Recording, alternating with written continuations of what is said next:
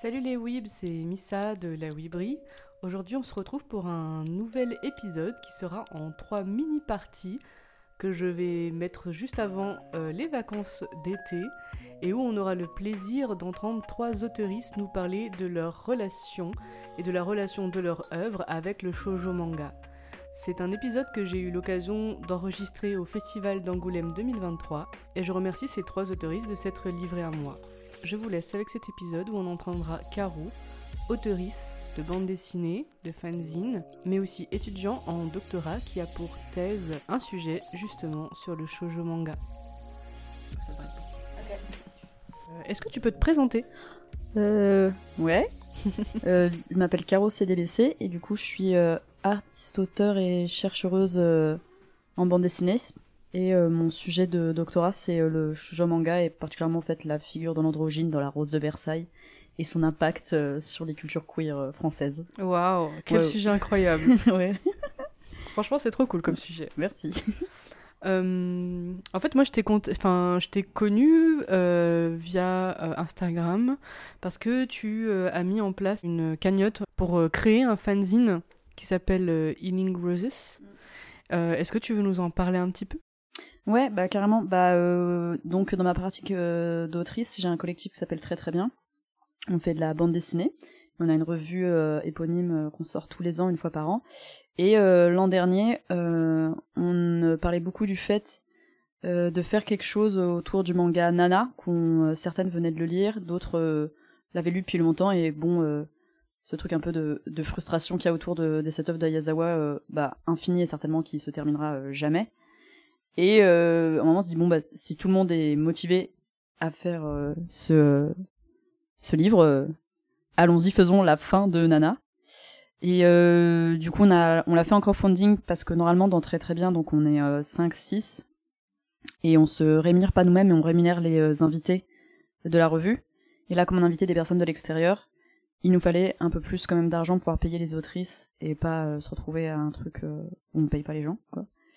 Et euh, ça a très très bien marché, ça allait, je pense, bien au-delà de même de nos lecteurs et lectrices habituels, parce que bah c'est tout simplement un manga qui a marqué énormément de personnes.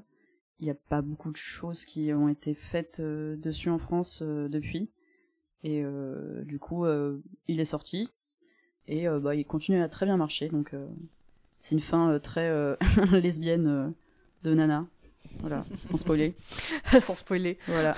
Est-ce qu'on est qu'on spoil l'œuvre? On sait pas. Je sais, je sais pas, franchement. euh, Euh, depuis quand est-ce que toi tu lis du shoujo? Oula, bah vraiment euh, depuis que j'ai, je pense 6 ans, honnêtement, parce que le tout premier manga que je me souviens que je me suis, que mon papa m'a acheté à, à Champion, qui n'existe plus, c'était Sakura Card Captor. Donc ça, c'était mon tout premier shoujo. Et euh, après, euh, ça s'est pas arrêté, quoi, c'est tout.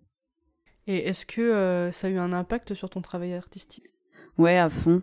Je pense que par exemple le fait de beaucoup parler d'émotions et de représenter les émotions dans mon travail, bah ça vient carrément de là. Mais avant, je le conscientisais pas du tout. Et même euh, il y a une période où euh, le manga en école d'art, c'était pas forcément une référence qu'il fallait avoir, sauf si on avait des références hyper ancrées dans euh, genre Mizuki, Tezuka.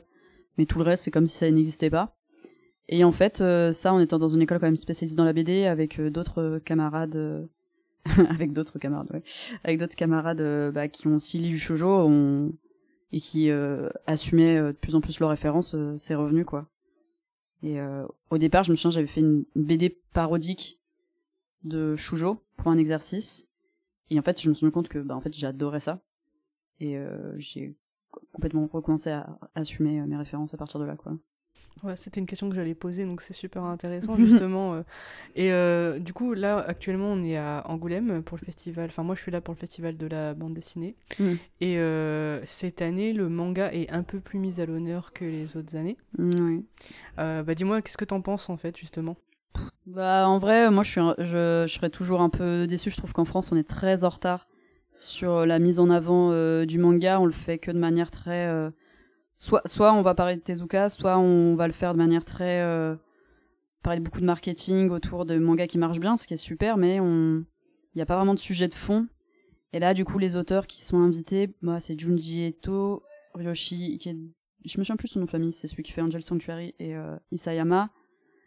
bon, déjà, c'est que des hommes. L'année où tu avais Rumiko Takahashi qui a gagné un prix, elle je sais pas si elle a pas été invitée ou si elle a pas pu venir. Et non, bah, je pense que je suis quand même plutôt salée, quoi, parce que c'est pas. Il y a jamais de femme, quoi. Genre, il a jamais d'autrice. Et ça reste de la BD, même si c'est très bien, ça reste de la BD euh, euh, ciblée, je pense, pour un public euh, masculin. Je pense qu'on pense pas du tout au fait qu'il y ait des lectrices, quoi. Mhm. Euh, cette année, il y a Junjinto, comme tu viens de le mm. dire, c'est un peu le seul auteur mm. de shoujo mm. qui est vraiment consacré, on va dire. Parce que si tu avais, on va dire, un rêve que le festival mette en avant des, des, autrices de shoujo, euh, Moto Agio et Ryoko Ikeda. D'ailleurs, c'est les 50 ans de Ryoko, euh, enfin de, l'œuvre de Lady Oscar de Ryoko Ikeda. Et euh, bah il y un, il y a une expo au Japon. Et euh, Moto Agio en particulier, c'est du c'est du c'est du vieux manga. Enfin c'est 70 et je trouve ça vraiment très injuste comment elle est pas du tout publiée en France alors qu'au Japon c'est vraiment c'est une sensei quoi genre les gens s'adressent à elle avec beaucoup de déférence et continuent de publier à plus de 70 ans et euh, elle est beaucoup citée par énormément d'auteurs, euh, notamment ceux qui font de l'horreur d'ailleurs. Et ouais, là, en France, on a un livre d'elle qui a pu éditer et une anthologie et c'est tout. Alors que c'est une autrice très prolifique.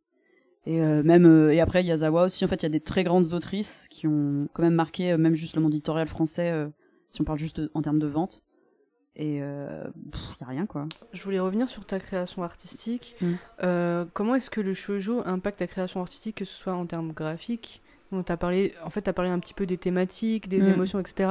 Mais est-ce que ça a aussi un impact graphique et narratif? Euh, Ouais, graphique, ça dépend. Il y a un moment où je, vraiment, littéralement, je prenais bah, des planches, je regardais des planches de mon manga shoujo que, j'aimais bien et j'essayais de voir comment étaient faits les découpages, donc sur les accentuations, sur les, les regards, euh, tout ce qui était aussi les formes psychédéliques, la disparition de, de décors, c'est quelque chose que j'ai essayé de, de, de travailler.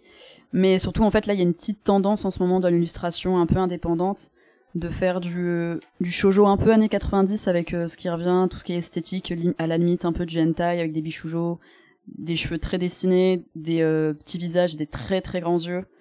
Et euh, moi j'aime beaucoup cette esthétique qui est un peu, qui est un peu qui est un peu lâché quoi.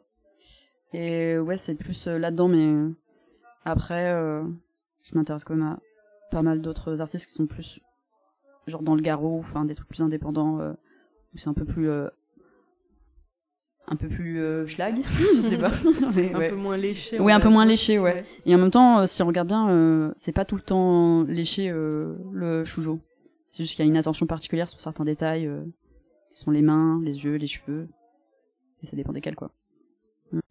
C'est intéressant parce que, enfin, tout à l'heure, j'étais en... j'étais avec Myriam Mal et elle, me disait que justement c'était vraiment le shoujo des années 90 qui m'inspirait mm. beaucoup, etc. Donc c'est intéressant d'avoir quelqu'un qui, mm. qui a de, des d'autres références euh, aussi. Euh, est-ce que tu lis encore du shoujo? Ah oui, bah ouais, complètement.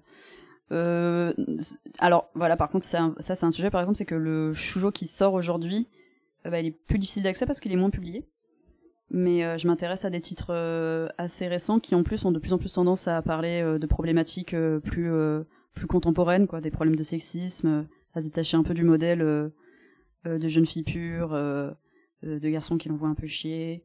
Et qui soient pas que tournés vers l'histoire d'amour. Il y a beaucoup de José et tout. Mais ça reste quand même je pense assez pauvre par rapport à tout ce qu'on pourrait avoir. Parce qu'il y a pas beaucoup de choses qui sont très publiées. Heureusement il y a des super maisons d'édition comme Akata qui font vraiment un travail formidable et je les adore.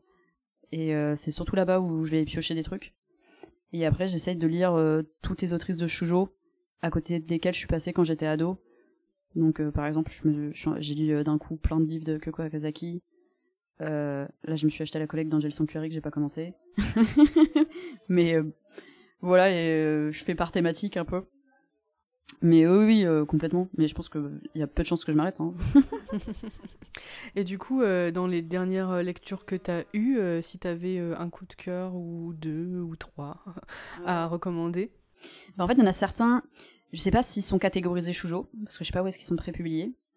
Mais un, un, dont je parle souvent, c'est À chacun ses goûts, qui est un manga sur une colocation entre euh, une euh, femme trans et une femme euh, plutôt euh, une weeb euh, ace. Et euh, c'est du coup c'est pas du tout tourné autour de la romance. Et plutôt autour de s'accepter soit en tant que en, tant que femme dans dans ce qu'on est qui sort du cadre féminin. Par exemple le personnage principal est assez drôle. C'est vraiment une grosse weeb qui travaille juste pour pouvoir payer tous ses toutes ses envies de goodies et de spectacles. Et qui en a marre qu'on lui demande si elle veut se marier et tout. Elle a 27 ans. Ça c'est bien aussi. C'est une héroïne qui a pas enfin qui a pas 20 ans 18 ans 17 ans et voilà donc euh, je devais peut-être pas le résumer mais du coup je l'ai résumé il y a ça qui est super et euh, Tokyo Tarabea Girls bon c'est un cla- c'est un classique mais euh, et en même temps ça me fait très mal je sais pas si c'est catégorisé shoujo en fait mais peut-être oui si je crois Oui, euh, enfin, euh, c'est une slice of life, c'est ça Mm. Souvent, c'est catégorisé shoujo. Ouais. Higashimura. Ouais, euh, ça aussi, c'est super, mais même si je trouve que l'autrice, elle est très dure avec ses personnages. Pareil, c'est des femmes de 30 ans, japonaises, euh, qui sont en mode genre, merde, on s'est pas marié et tout. Ça revient souvent, ces sujets-là. Et euh, je crois que j'aime bien lire aussi euh, juste des histoires des meufs qui ont un peu mon âge. Et, et sinon, je suis passée vraiment par thème. Parfois, je, je me dis, tiens, je vais me faire tout Natsuki Takaya et je fais ça. voilà. C'est une bonne technique. Ouais, une bonne ouais. technique. Ouais. Bah écoute, je pense qu'on est bon. Super. Merci beaucoup. Bah, je t'en prie. Merci. C'est cool.